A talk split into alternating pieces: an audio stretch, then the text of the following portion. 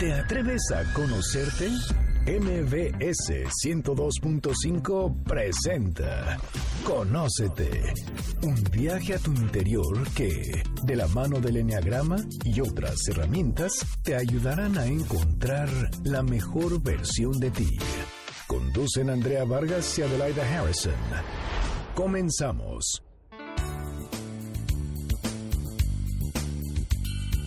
Muy buenas tardes, esto es Conócete, nosotros somos Adelaida Harrison y Andrea Vargas y el tema de hoy está interesantísimo. ¿Por qué las emociones enferman? ¿Tú qué crees, Adelaida? Cuéntanos, ¿cómo estás? Bien, gracias, encantada. Y el día de hoy sin enfermedades. Pero además sí es tan cierto yo la verdad es que llevo un tiempo, bueno, Andrea y yo llevamos tiempo estudiando esto. Hemos tenido aquí a Enrique Corbera, hemos tenido varias veces programas sobre biodescodificación, bioneuromoción. Y bueno, es un tema que me apasiona. Y mientras más tiempo pasa, claro que sí, las, enfermedades, las enfermedades están causadas por una emoción que en algún momento se quedaron atoradas, fueron mal procesadas. Y no hay mejor ejemplo que alguien que hace un berrinche en la calle y se le da un infarto. Claro. Pero para eso trajimos trajimos al experto. ¿Quién es? Cuéntanos, Adelaida. Pues es Jorge Cutiño, eh, es médico cirujano, egresado de La Salle, pero además ha hecho diplomados en el extranjero, en Alemania, España, Bulgaria, China, Taiwán y mil más. No, qué bárbaro. Tienes especialidad en medicina biológica, llevas 40 años tratando enfermedades degenerativas, terapia neural, bioneuromoción, programación neurolingüística, descodificación de enfermedades, quiropráctico, etcétera. O sea, todólogo, qué bárbaro, ¿no? Qué maravilla. Además, sí voy a comentar algo que yo fui de paciente a ese consultorio y vi a una señora que llegaba de verdad cargada por el marido. O sea, palito. Y dije, esta señora tiene cáncer terminal, que por cierto voy a preguntar qué tuvo. Y veía cómo iba pasando el tiempo y al ratito ya estaba rozagante, se le quitó el color verde. O sea, no sé qué hicieron ahí dentro, pero sí funciona esto. Sí funciona el cambio de creencias, hacer cosas diferentes. Que una cosa importante que quiero aclarar, no es que evites otros tratamientos, tú nada más das acompañas, lo que sabes y acompañas. ¿Qué tal? Buenas Perdón, tardes. bienvenido. Soy el doctor Jorge Coutinho. Eh, yo acompaño al paciente en la mente, porque yo no me puedo meter en la mente del paciente, lo orientamos en el inconsciente, porque es biología, nada de psicología, ni psiquiatría, ni psicoanálisis, ¿no? Y en el cuerpo, mientras se cura el cuerpo, porque la mente enferma al cuerpo, pues le ponemos terapias físicas, por ahí dicen que le, mente sana en cuerpo sano. Nada más que va un paciente a un médico y dice, no, pues voy a ver al psicólogo y separa la mente del cuerpo. Y podemos agregar que también un espíritu sano va a tener una mente sana y un cuerpo sano. Es decir, o vemos al paciente como un cuerpo exclusivamente, o vemos al paciente como una mente que enferma al cuerpo, o vemos a un paciente que ha elevado su nivel de conciencia y se cura la mente y el cuerpo. O sea, sí es cierto que podrías curarte sin necesidad de medicinas, pero tienes que tener un nivel de conciencia muy alto. Es que el cuerpo no necesita medicinas, eso es un invento de hace unos cuantos siglos. Eh, todos los medicamentos alopáticos son antidiarreico, antivómito, antifiebre, antidolor, antihistamínico. Yo les preguntaría a ustedes o al público, ¿la diarrea por comer un alimento descompuesto es la enfermedad o es la curación? Es la curación, ¿no? Claro, y el vómito y la fiebre. Ya te lo saca del cuerpo, ¿no? Claro, el cuerpo tiene la capacidad para curarse, tiene toda una farmacia para curarse. Sin embargo, eh, se ha hecho creer lo contrario, que el médico es el que cura. Yo le digo a mis pacientes, yo no curo nada, el cuerpo es el que se cura. Yo lo voy a orientar, vuelvo a repetir en la mente, y en el cuerpo ponerle terapia neural, homeopatía, herbolaria, cámara hiperbárica, alimentación, nutrición, todo lo que sea natural, necesario, ¿no? Dale un empujoncito al cuerpo, pero su mente, sus conflictos, sus creencias, sus sentimientos, sus emociones son las que lo van a enfermar. Ok. O sea que también le hace a la, a la terapia, o sea, sí, eh, bueno, no, no, no, no. Eh, eh, en la cabeza tenemos un cerebro. Y ese cerebro tiene dos partes, una parte consciente, que unos dicen que es del 3 al 5%, por lo tanto 3 al 5% de libre albedrío, y una parte inconsciente, que es 95 a 97%. Entonces, nuestra biología nos domina, bueno, no nos domina, eh, hace que el inconsciente, que funcione el corazón, el hígado, el riñón, la alimentación, etcétera. Pero el inconsciente, el, consciente va a modificar el inconsciente. Es decir, o nosotros controlamos a nuestro inconsciente o nuestro inconsciente nos, domina. Exacto. Y entonces estamos eh, como robots eh, eh, a expensas de nuestras emociones, creencias y demás. ¿Y quién domina normalmente? Normalmente yo creo que la población está, vamos a llamarle así, dormida, eh, respondiendo al inconsciente. O sea, yo le llamaría despertar o iluminarse a alguien que domina su inconsciente. Sí tenemos momentos de lucidez consciente, pero cuando estamos dormidos estamos soñando eh, una to- 100% inconscientes y en nuestra vida estamos actuando y respondiendo según nuestro inconsciente, a menos de que tomemos conciencia. Ahorita estamos platicando y estamos siendo conscientes, pero nuestros pensamientos de los miles que tenemos durante el día, muchos son inconscientes, entonces hay que tomar conciencia de esos pensamientos inconscientes, porque los pensamientos, a mi forma de ver, crean la realidad. Son los ladrillos que crean la realidad, no la ver, física cuántica. Pero a ver, Jorge, vámonos un poquito más atrás. Más para atrás. ¿Por qué dices que las emociones enferman? El cuerpo no entiende palabras, entiende emociones. Yo no le puedo decir a mi mano, mano, produce una artritis o mano, cúrate de una artritis. O sea, todo es, es biología. Si lo comparamos en el mundo animal, por ejemplo, eh, una, un león se come a una cebra y esa cebra biológicamente en su inconsciente, en el cerebro reptiliano que también lo tiene el ser humano, va a provocar una producción de un tumor en el ovario o un quiste en el ovario con un propósito biológico, reproducir más óvulos para recuperar o para producir otra cría. En el ser humano, eh, ya más racional, podría ser en la mama o en el ovario, cuando hay una pérdida. Por ejemplo, sufro la emoción de la pérdida de un hijo. En el hombre sería testículo, el doctor Hammer explica cuando es derecho o es izquierdo, y en la mujer sería mama. Pero a ver, no, no, no, no, todavía más, Más básico, atrás. vete más atrás. Dices, ¿por qué la emoción me enferma? ¿Qué me pasa en mi cuerpo cuando yo me enojo? O cuando, este, a Cuando mejor- pierdo un hijo, pero... cuando pierdo una, pérdida, una tristeza tan grande. ¿Qué le, qué, cómo, ¿Cómo entra esa emoción? Bueno, hay que diferenciar O sea, las atrapada. emociones Ajá. y los sentimientos. Las emociones están en el corazón y básicamente hay dos, amor y miedo. ok. Eh, y de ahí se derivan algunas Las otras, otras, ajá. Pero mi interpretación mental me va a dar sentimientos de tristeza, angustia, eh, abandono, sensaciones. Hay 150 Sentimientos. sentimientos. Pero aquí para que se desarrolle una enfermedad tiene que haber un conflicto biológico o un conflicto emocional. No es lo mismo que yo me enoje porque eh, perdí algo, a que yo tenga un conflicto que me emocione por una por un duelo de una pérdida. Claro, Sí, entonces hay grados. ¿no? eh, claro, la energía de mi cuerpo, mi, mi biología va a responder en mi cuerpo. Mi mente va a dar una instrucción a mi cuerpo para que reaccione. Por ejemplo, si ahorita entrara una persona con una pistola, pues se le aceleraría el corazón, empezaríamos a sudar, eh, palpitaciones, etcétera, ¿no? O sea, habría varios cambios en el cuerpo por una emoción de un conflicto que me está emocionando por miedo a la muerte. O sea, la emoción es la No, reacción del cuerpo. La- suceso. el cuerpo reacciona ante la emoción. Ajá. Puede haber desvalorización, por ejemplo, el ojo sirve para ver y si yo no quiero ver la realidad, el inconsciente no reconoce entre lo que es real y es simbólico. Ok. Mi papá es mi papá, pero mi trabajo puede ser mi papá, o mi hijo es mi hijo, pero mi perrito puede ser mi hijo. El inconsciente no tiene tiempo, eh, no razona, es inocente, no existe el tiempo. Para el inconsciente es como una computadora, no existe la muerte, no existe el otro.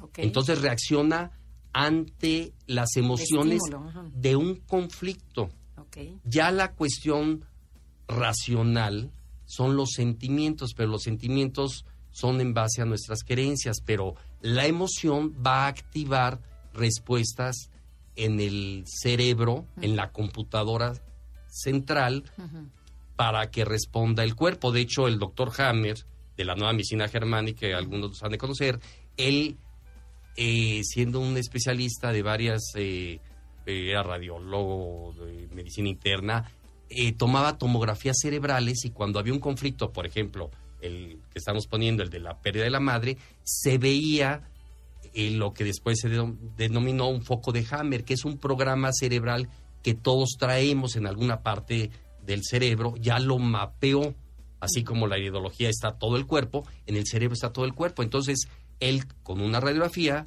podría diagnosticar, diagnosticar cualquier enfermedad.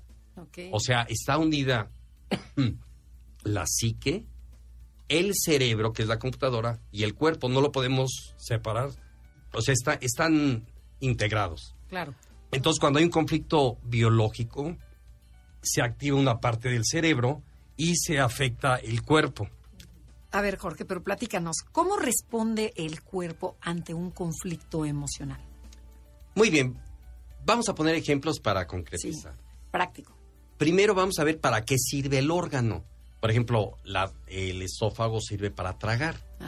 El inconsciente no diferencia entre lo que es real y simbólico. Si yo no trago un alimento que viene descompuesto, lo vomito, eso es real. Pero si yo no trago a mi suegra, eso es imaginario. Entonces va a tener reflujo. Si yo no puedo digerir una situación, la muerte del familiar, el divorcio, el asalto, va a tener una gastritis. Si es pequeño el conflicto y de corta duración. Si dura más tiempo, va a tener una úlcera y si es más grave, un cáncer. Eh, ¿Para qué sirve el ojo? Para ver. Si yo no quiero ver la realidad de un problema, la muerte del familiar, el divorcio, el asalto, que me corrieron del trabajo, eh, la infidelidad, eso no lo quiero ver a nivel consciente o inconsciente, le estoy dando una orden a mi computadora, a mi cerebro, para que se forme una catarata, una carnosidad. Por ejemplo, ¿para que sirve la nariz? Para oler. Si, eh, si huele feo en algún lugar, me tapo la nariz. Pero si yo percibo, siento la emoción de que me están robando, me están transando, me están siendo infiel, yo le estoy dando la orden a mi inconsciente para que ya no entre el aire. Entonces, doctor, ya no entre el aire ni percibo olores. O no, la noticia que escuché que me van a correr el trabajo, que mi hijo está secuestrado, etcétera, va a provocar zumbidos, pérdida auditiva, son respuestas biológicas. La desvalorización va a descalcificar los huesos. Las pérdidas, por ejemplo, de un ser querido, el ovario, porque ahí está el aparato reproductor por de óvulo o esperma. Tenemos que ir a un corte comercial. Estamos en Conócete. No se muevan porque vamos a explicar y nos va, más bien nos va a explicar el doctor cómo podemos entender la enfermedad. El tema de hoy es por qué las emociones nos enferman. Estás escuchando el podcast de Conócete con el Enneagrama, MBS 102.5.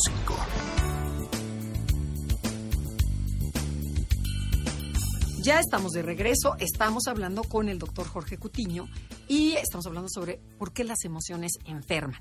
A ver, Jorge, así para ponerlo práctico. Yo tengo un nieto que nació, que tiene ahorita cuatro meses, que tiene acidez tubular renal. ¿Lo heredó de la mamá? ¿Tuvo que ver algo la mamá? Porque tú dices que también puedes heredar, ¿no? O sea, también puedes heredar la enfermedad o no, me estoy equivocando. Bueno, no precisamente heredar.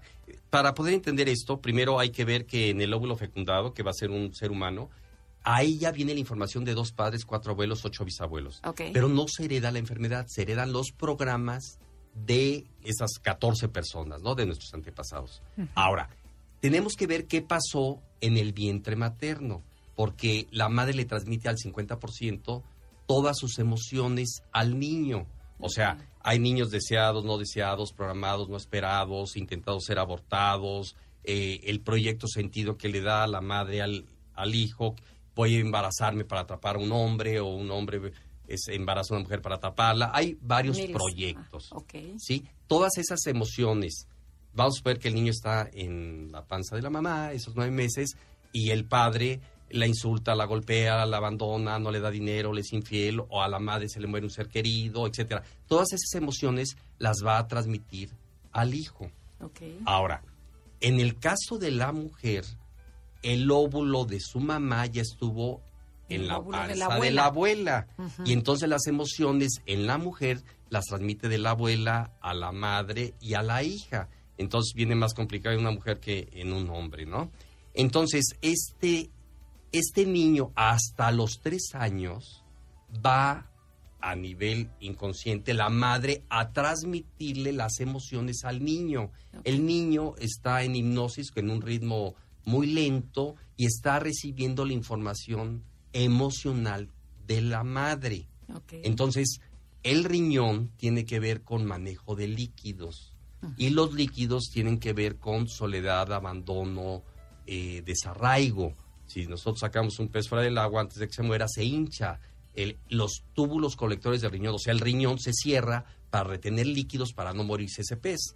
Entonces, en el ser humano sucede lo mismo. Eh, va a haber retención de líquidos. se va a enfermar el riñón, se va a alterar el riñón, pero no por herencia, porque la madre no lo tuvo eso. Tal vez ni la abuela. Claro, no, no lo tiene. Ajá. Entonces, vamos a suponer, o voy a imaginar que la madre se sentía sola, abandonada, porque el padre... El- por X, Sí, ajá. o es madre soltera, o... No, no, no está casadita, pero probablemente angustiada, mucha tensión. padres, Ajá. o... Sí. O sea, Luis Miguel puede tener mil mujeres y sentirse solo. Claro. Que es muy diferente estar acompañado a el sentimiento o la emoción de soledad. Totalmente. Entonces, en, en el, en este caso, el niño no heredó porque la madre no lo tenía. Y entonces yo puedo deducir o intuir que la madre al sentirse así le transmitió su emoción al niño. El niño hasta los tres años es como si todavía estuviera en el vientre materno y se va a enfermar al 100% por causa de la madre. De los tres a los siete años entra en el inconsciente el padre y ya se igualan hasta los 12 años y a los 12 años un niño ya es adulto y ya tiene sus propios conflictos. Un niño de tres años no, no dice tengo que pagar la renta, Claro. tengo que ir a una entrevista, tengo que ir a... Pero a ver, lo que tú problemas. dices es que si la mamá se cura, el niño se cura. Cuando llega Sí. un paciente, Si la, si la mamá se tranquiliza y si la mamá trabaja en ella, no resuelve su conflicto Resuelve puede estar su tranquila. Cuando llega un niño menor de 12 años, yo le digo que el tratamiento a la emoción, a la mente, al inconsciente va a ser a la madre. Y el tratamiento físico al niño. Ok, O sea, sí. si llega de 13 años, si la mujer ya menstrua, el hombre ya produce esperma, entonces ya vamos a trabajar con el niño porque ya tiene sus propios conflictos. Perfecto. Entonces, por ejemplo, en este caso, la mamá va al apoyo de este tipo de bioneuroemoción. Sí, sí, sí, claro, se le hace toda una historia emocional a la madre. La madre pudo haber sido deseada, no deseada, si fue golpeada, qué pasó O en el puede traerlo de la abuela o la Puede bisabuela. traerlo de la abuela, si, si- de la abuela si es mujer, si es hombre nada más de, de la madre. Ah, ok. Eh, exacto. Ahora, en relación a las enfermedades heredadas, a un hombre de 70 años, 80 años le da un cáncer de próstata, no lo heredó, traía el programa. Entonces va con un urólogo y le dice, pero eh, su papá, mi papá y mi abuelo tuvieron cáncer de próstata, usted lo heredó. No es cierto, se han reproducido miles de millones de millones de millones de células y después una se acuerda y dice, ya me acordé, yo traigo el gen del cáncer de tal lado". Claro. Es decir, no hay enfermedades heredadas. O se nace con los ojos azules o se nace con la enfermedad heredada o una modificación genética en el vientre materno, como el síndrome de Down, que también pudo haber tenido un conflicto la madre en el vientre materno y el niño nació con síndrome de Down, porque la madre no era Down ni el padre. Exacto. Además de que no se reproducen los síndrome de Down, ¿no? Bueno, a ver, para entender un poco mejor qué sucede y cómo es que el cuerpo eh, desarrolla lo que llamamos enfermedad a raíz de una emoción, platícanos, por ejemplo, un infarto. ¿Qué sucede para que se dé un infarto? ¿Qué quiere decir un infarto? Alopáticamente se le ha echado la culpa a los nervios, se le ha echado la culpa al colesterol, se le ha echado la culpa a varios Al eh, factores, al estrés, ¿no? Voy a hacer un ejemplo rápido. Si a un perro se le corta la coronaria, no se infarta. Se le cierra el corazón, meses después se le corta la segunda coronaria, no se infarta, se le corta la tercera coronaria, no se infarta porque se forman colaterales. El cuerpo es como si quitáramos una avenida principal, se hacen colaterales. O sea, se van por otros así caminos. Exactamente, ¿no? O sea, el colesterol no produce el infarto. Otra cosa que quiero eh, mencionar es de que mucha gente que de repente se cae en la calle y le dicen, le dio un infarto, no, le dio un paro cardíaco. El infarto tiene todo una evolución. O sea, el doctor Hammer de la nueva medicina germánica le llama enfermedad del alma. Cuando un hombre, por ejemplo, el hombre maneja las arterias, la mujer las venas. Cuando la mujer llega a la menopausia o le dan anticonceptivos, ya se puede enfermar de las arterias. Por eso a la mujer le dan varices, hemorroides y no infartos, sino hasta ya más grande. Eso es una estadística muy, muy notable, ¿no? Entonces, un hombre, por ejemplo, pierde un territorio su trabajo, la esposa, la economía, etcétera. Entonces empieza a entrar en un conflicto emocional de qué voy a vivir. Entonces, eh, pongo el ejemplo en los animales para comprenderlo. Llega un león y expulsa al león y le quita a las hembras, el territorio, la comida, los cachorros. Entonces, el león expulsado empieza a ulcerar las venas coronarias para biológicamente hacerlas más anchas, tener más oxígeno, para prepararse para la lucha, para recuperar el territorio. ¿Sí? Entonces, ya cuando se siente listo, recupera el territorio, suponiendo que lo recupera, expulsa al león y entonces empieza a cicatrizar la ulceración de la coronaria. Se forma una costra y toda costra se desprende, eso emboliza y tapa la coronaria y ahí es donde viene el infarto. Por eso es zonal, o sea, el corazón se hace un infarto en una zona. Ahora, las leyes del doctor Hammer, que son leyes, no son teorías, dice que un conflicto de pérdida de territorio, esposa, trabajo, etcétera, que dura más de tres meses, cuando resuelva su conflicto, por ejemplo, cuando recupere la esposa, su trabajo, etcétera, empieza a entrar en una fase de recuperación. Si duró más de tres meses, se va a recuperar en tres meses, pero hay un peligro. A la mitad de esos tres meses, el doctor Hammer le llama crisis epileptoide que no tiene nada que ver con la epilepsia, en ese momento le da el infarto porque empieza a haber una reparación del cerebro, del foco de Hammer, que es el que mandó la orden a hacer la ulceración. Y si dura más de nueve meses un conflicto de pérdida de territorio, seguro va a causar la muerte. Ay, ¿cómo crees? Ok, entonces muchas veces lo que sucede alrededor de una enfermedad o las creencias que hay alrededor de una enfermedad o un diagnóstico hacen peor todavía la situación. Y el tiempo, ¿no? Lo que estás diciendo, ¿no? Si, si dura mucho tiempo esa, esa crisis interna, hace que te enfermes más. Claro, el diagnóstico mata. Es decir, un paciente tiene eh, un cáncer de próstata. Le toman una radiografía de pulmón, no tiene cáncer. Tres meses después, porque el médico le dijo que se iba a morir en seis meses, entró en conflicto emocional me voy a morir, el miedo a la muerte. Y tres o cuatro meses después ya tiene un cáncer de pulmón. Un nuevo cáncer de pulmón por el miedo a la muerte. ¿Qué tal? Es decir, no existen las metástasis. No hay próstatas que se van al pulmón, porque si le hicieran una biopsia de pulmón no sería un cáncer de pulmón, no de próstata. Y luego gasta millones, se queda en la pobreza y eso le desvaloriza y le da una osteoporosis o un cáncer de hueso y dicen que ya la próstata se fue al hueso y que eh, luego perdió el dinero y le da un problema en el hígado y dicen que la próstata se fue al hígado y no, son nuevos conflictos que se van agregando. Por eso hay que tener mucho cuidado porque el diagnóstico mata, es una sentencia de muerte. Hijo, no se muevan. Estamos en Conócete, estamos hablando de por qué las emociones se enferman con el doctor Jorge Coutinho. Y pues tengan cuidado cuando reciben un diagnóstico, qué es lo que tenemos que hacer. Regresamos en un momentito. Si les está gustando y quieren bajar el programa, háganlo a través de la, nuestra página. Es en Noticias MBS buscan la programación podcast o en Enneagrama Conócete iTunes, también está. Si no, nuestro amigo Montalvo lo sube cada sábado también en iBooks.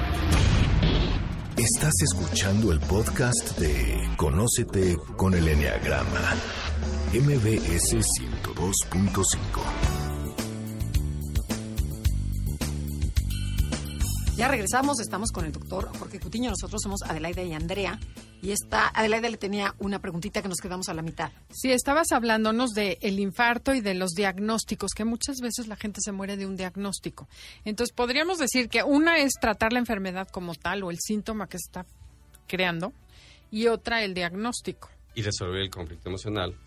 Para poder por ejemplo, Para que no llegue al infarto. Jorge, pero por ejemplo, tú dices, este, hay veces que el diagnóstico mata, ¿no? Te dicen, tienes de seis a un año de vida, seis meses a un año de vida.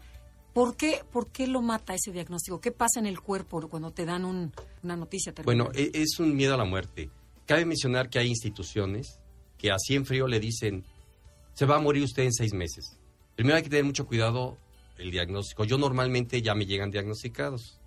y lo que hago es borrarle el diagnóstico con psicodrama, con varias terapias, tranquilizar al paciente, explicarle esta medicina, que no va a haber metástasis, que el cáncer no mata, lo que matan son los eh, tratamientos que se le hacen al paciente. Entonces, muchas veces me dicen, es que voy a llevar a mi mamá, pero no saben que tiene cáncer.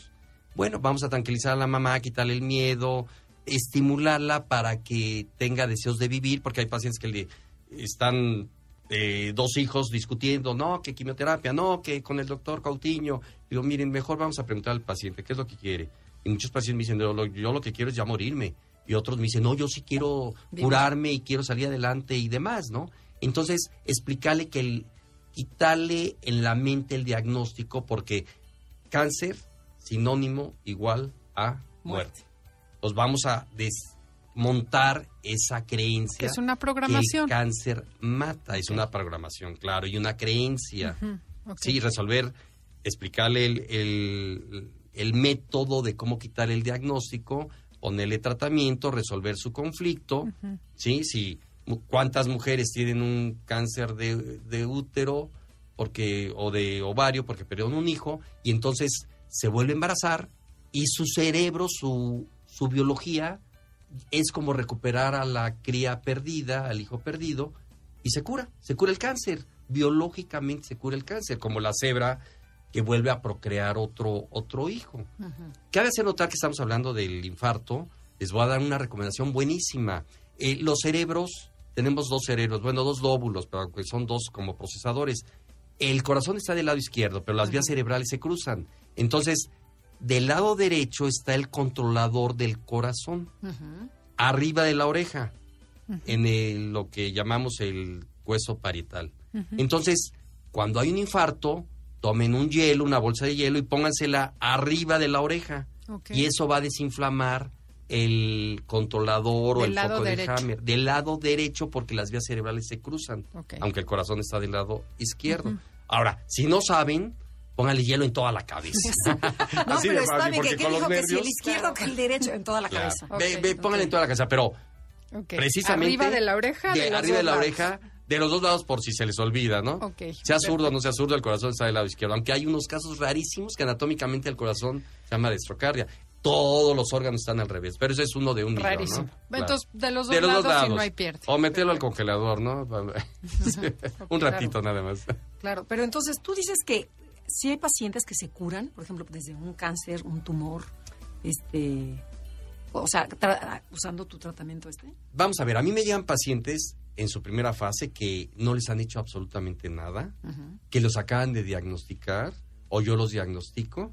Esos son excelentes candidatos a la curación al 100%. El paciente es el que tiene que resolver el conflicto con la bioneuroemoción, la descodificación y con el tratamiento esos, vamos a llamarle pacientes vírgenes que no han sido manipulados y que no entren en pánico con el diagnóstico. Esos se curan.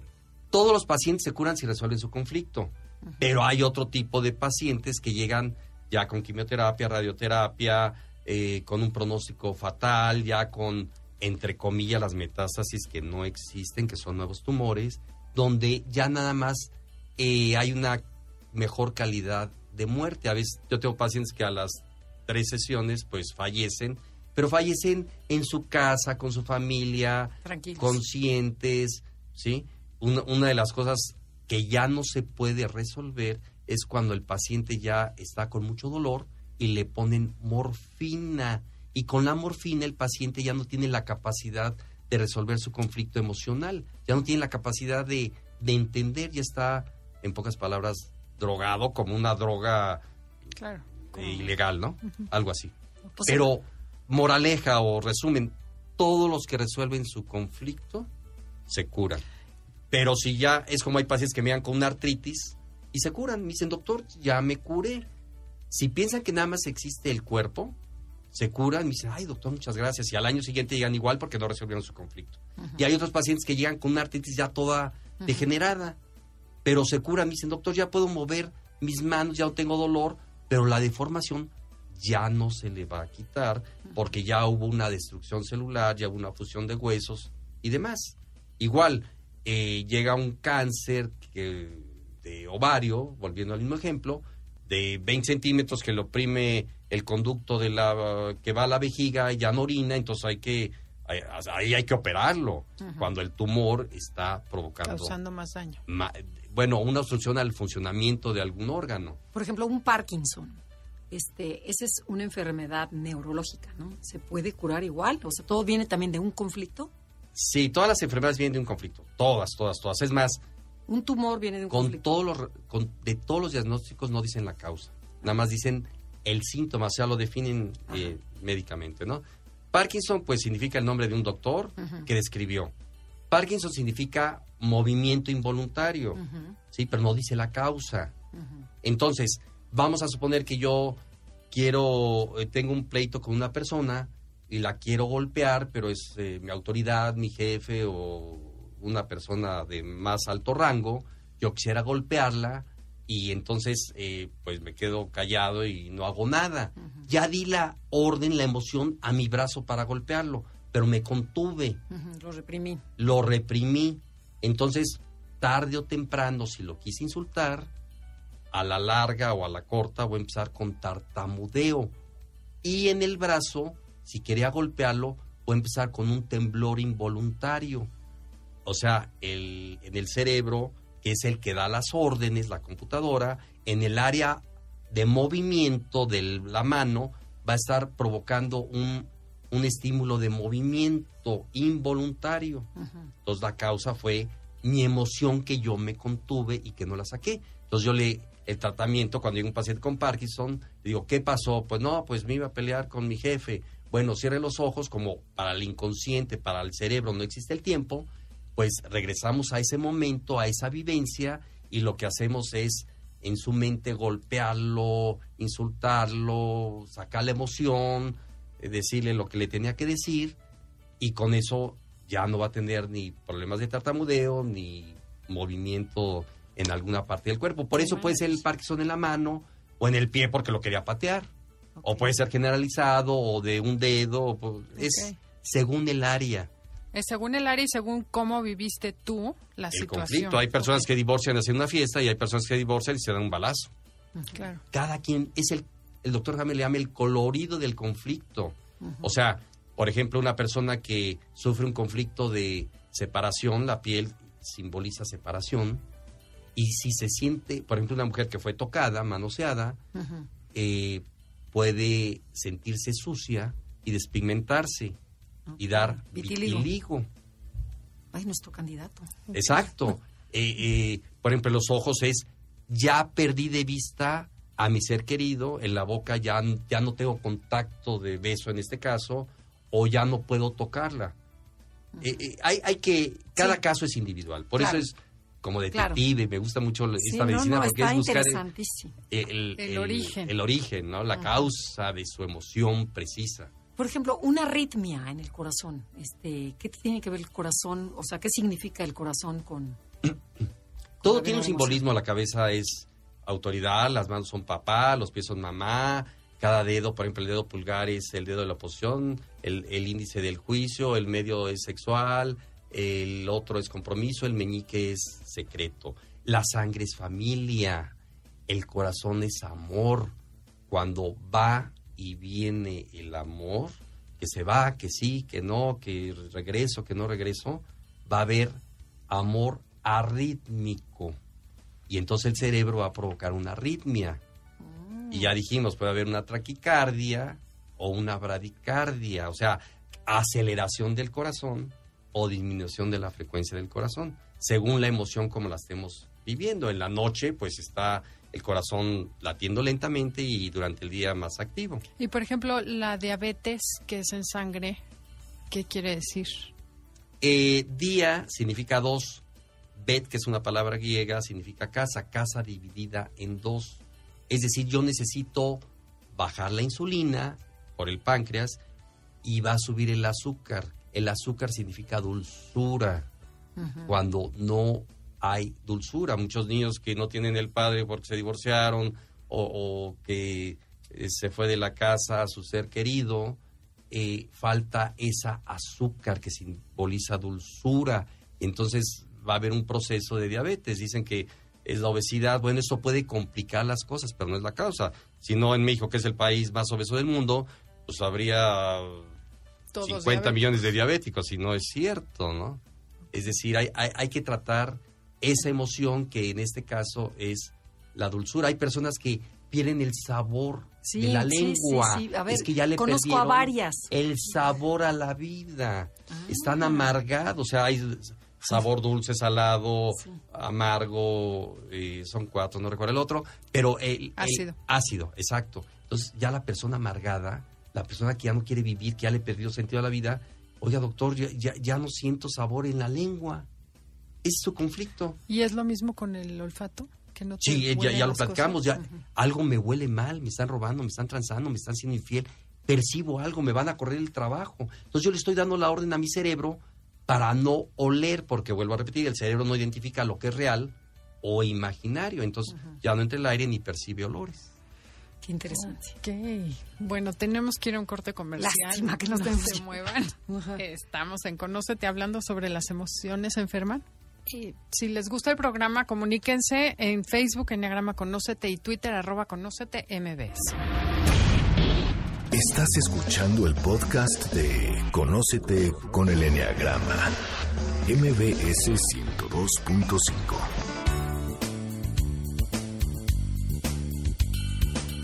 Ya regresamos, esto es Conócete, somos Adelaida y Andrea y estamos con el doctor Jorge Cutiño, que bueno, que lo hemos atiborrado de preguntas. Le dije que una más y después ya nos vamos a otro tema. Pero a ver, por favor, ¿qué tiene que ver las rodillas? Ok. Los huesos, su conflicto es desvalorización. Como mujer, como hombre, como deportista, como profesionista, como trabajador, como madre, como hijo, etcétera. O sea, es una desvalorización.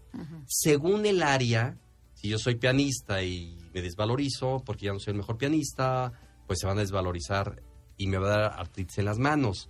En los codos es quítate de aquí. Cada hueso tiene su conflicto si yo me voy de rodillas a la villa, me voy a lesionar las rodillas, eso es real, pero me voy a curar. Pero si yo me siento humillado, como mi cerebro detecta como si estuviera de rodillas y mi cerebro va a desgastar el cartílago de la rodilla o afectar la articulación y luego viene la artrosis, artritis y demás. Rodilla izquierda. Tenemos dos cerebros o dos lóbulos para no confundir. Entonces tenemos un cerebro derecho. Lo primero que hay que hacer es si el paciente es diestro o zurdo. Si es diestro, el cerebro derecho tiene que ver con mamá e hijo. Y recuerden que las vías cerebrales se cruzan. Entonces el cerebro derecho, mamá e hijo, tiene que ver con la parte izquierda, en este caso rodilla izquierda. Y en esa persona diestra, el cerebro izquierdo tiene que ver con papá o pareja y va a ser la molestia del lado derecho, de todo el cuerpo, en este caso hablando de la rodilla, se va a afectar la, rodilla. Muchos pacientes me dicen, es que fui con un ortopedista y me dijo que le pregunté, mm, tenía problemas en la rodilla derecha o izquierda, no importa, y, me, me, dijo que era la edad, el peso. Es normal, claro. Y le dije, no es cierto, porque la otra tiene la misma edad, el mismo peso, el mismo kilometraje, y no está enferma, está perfecta, y no me he golpeado ni caído. Es humillación, sujeción cuando yo no quiero sujetarme. Por eso hay que ser congruentes. Hay cinco cosas para sanarse. El no juzgar, el perdonarse, quitarse la culpa, el miedo y la coherencia con lo que uno hace, lo que uno siente y lo que uno piensa. Porque si yo hago diferente lo que pienso con lo que hago, pues me voy a enfermar. Y a ver, el esguince de afuera de la rodilla izquierda. A ver, ya, revélate. no, no, soy el, el, esguince, la, pierna sirve para caminar. Si yo voy caminando físicamente, pues eso es normal. Pero mi cerebro, si yo no quiero ir a ver a mi suegra y yo me estoy obligando a ir a ver a mi suegra, por ejemplo, algo, mi cerebro cuántico va a buscar una solución. Chocar, poncharse la llanta, caerme en un hoyo, que no vi la piedra, me caí. Es un cambio de dirección. Mi cerebro me está diciendo, esguínzate, lúxate, ya sea la rodilla o el tobillo, porque esa no es la dirección que yo quiero. Que tú ah, quieres. Decía hace rato, el codo eh, eh, es imagínense que vamos nadando, pero Pues quítate, ¿no? O sea, sí, quítate. Entonces va a dar un codo de tenis, aunque nunca haya tomado una raqueta de, de tenis. Y entonces forma una lesión, vete, vete, y se puede eh, afectar la articulación de, del codo. Pero sí quedó claro lo del Sí, esguince. ahora mi siguiente pregunta es, por ejemplo, de este esguince curiosamente se lastimó. Es una chica que estaba corriendo una carrera, un- una carrera el domingo, y de ahí estaba invitado a comer a casa de su mamá. Y por el ¿Ya no otro lado, no, llegó tarde porque tuvo que ir a comer a casa del papá, o sea, del papá del novio. Entonces suena muchísimo Sí, que suena tuvo muy que un cambio. ¿Cómo puede, lleva lastimada una semana? ¿Qué le pregunto? ¿Cómo curas esto? Ya te diste cuenta que te lastimaste porque hiciste un cambio de dirección que no querías hacer. Bueno, ¿Y si ella, toma, sigue? ella toma conciencia, ya no, esa es prevención. Ya la próxima vez ya no va a hacer cosas que no quiere hacer. Ok. Segundo, hay que tratar médicamente esa luxación, esguince esa o lo que haya sido Ok. médicamente. Sí, pero vamos, el cerebro no tiene tiempo. Y aquí va a aparecer una cosa curiosa. El cerebro sabe lo que va a pasar en el futuro y sabe lo que pasó en el pasado. Sí, es una en la física cuántica se Sí, puede sí, sí, los explicar. tiempos. Y entonces, si yo voy a hacer algo que no quiero hacer, me puede pasar en el ahora pensando en el futuro o razonando inconscientemente en el futuro. Entonces yo me puedo lesionar para ir o no para no ir. ¿Cuántas futbolistas que se lesionan eh, un mes antes del Mundial de Fútbol?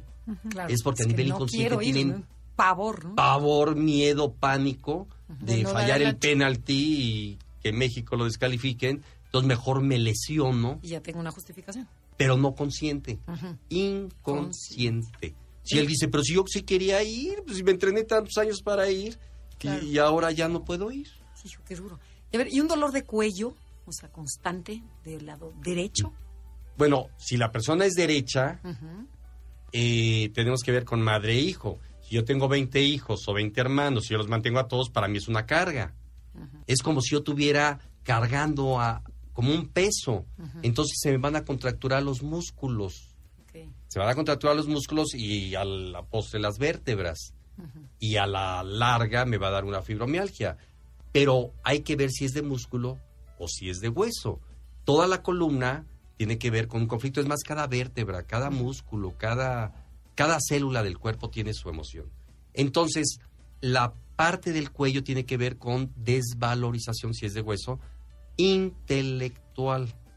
La parte dorsal es la personalidad y la parte lumbar es la parte sexual. Todas las lumbalgias ciáticas vienen de cuestiones sexuales. Los jorobados están despersonalizados. Puede haber desviaciones de columna hacia la derecha, hacia la izquierda, hacia papá, hacia mamá, caminar hacia adelante porque me persigue el pasado o camino hacia atrás porque no quiero enfrentarme al futuro. Pero la pregunta fue el cuello. ¿Me siento desvalorizada? Si es de hueso. Intelectualmente en mi trabajo, eh, como Ujú. Sí, como profesionista, como, estudiante o como hombre, mujer, etcétera, ¿no?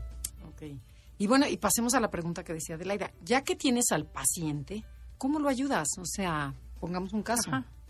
Bueno, primero, el médico no cura absolutamente nada. El que se cura es el, cuerpo, es el que cura la herida física. ¿sí?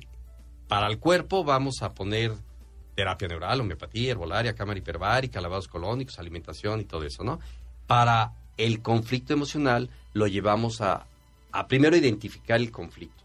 Lo que diga el paciente es mentira, porque si ya hubiera dicho, no, es que me divorcié y por eso me dio esta enfermedad, mentira, porque ya se hubiera curado y ya hubiera tomado conciencia. Entonces, vamos a identificar el conflicto que le ocasionó su enfermedad.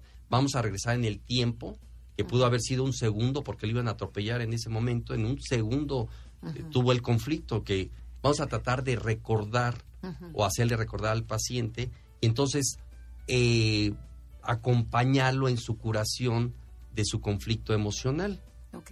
con bioneuroemoción, descodificación neurolingüística, a veces no se encuentra el conflicto. Ah, ¿no? Sí, porque a lo mejor fue a los 3, 4 años o claro, puede te- ser hijo adoptado y no, no sabe ni, no se puede hacer ni siquiera el árbol genealógico con las fechas de sus padres y todo eso, ¿no? Entonces, lo que se hace es un psicodrama es, entre comillas, engañar al inconsciente, hacer un ejercicio eh, simbólico para que haya un cambio en su cerebro y se resuelva la, la enfermedad, ¿no? o, o el resentir que decíamos de golpear y eh, sacar, eh, verbalizar la emoción o... eh, o la tristeza. La bueno. violación, escribir una carta, quemarla, o hay pacientes que se quieren morir o tienen pensamientos suicidas, pues los mando a la tumba que se acuesten y sientan la muerte y cuando se levantan dicen ya me siento liberado, ¿no? O los que tienen mamits y hitis les hago un, un corte junto a la madre y a la hija o al hijo y, y les hago que corten el cordón umbilical, cerrados los ojos los voy guiando, ¿no? Paseado porque una vez llegó una señora que tenía mamitis y lo que y la, la hija se sintió muy bien y la mamá dijo, pero eso jamás lo voy a hacer con mi hijo hombre. Hay, pacientes que no se quieren Sí, sí, sí, curar sí. o resolver su conflicto. Nos Bueno. tenemos que ir. Se nos fue el tiempo rapidísimo. Nos tienes que prometer que regresas otro No, día sí, con, sí, está a platicarnos más. Claro Pero sí. bueno, ¿dónde te encuentra? En Insurgente Sur, 1748-603, Colonia Florida. Eh, mi página es www.medicinabiológica.com.mx. Desde la página pueden entrar ahí en el icono de Facebook y de YouTube. Y mi teléfono es 56 62 78 80 de la Ciudad de México. Pues te agradecemos muchísimo. que hayas Interesantísimo. O sea, Nos de verdad sí que este tema es súper, bueno, está en boga, pero cada vez, como dice Adelaida, cada vez le vas creyendo. Primero dices, ay, nada, que lo que era. Pero no, es ciertísimo. Yo estoy cada vez más convencida que las emociones enferman. Así es. Y es la única manera de liberarnos y poder vivir de manera diferente. Entonces, agradecemos que hayas venido muchísimo. Al contrario, gracias por la invitación. Janine, Felipe, gracias. Bueno, que sigan disfrutando este sábado y los dejamos con Concha León Portilla En en, Enlace 50 y hasta la próxima. MVS 102.5 presentó Conócete. Te esperamos en la siguiente emisión para seguir en el camino del autoconocimiento. Conócete.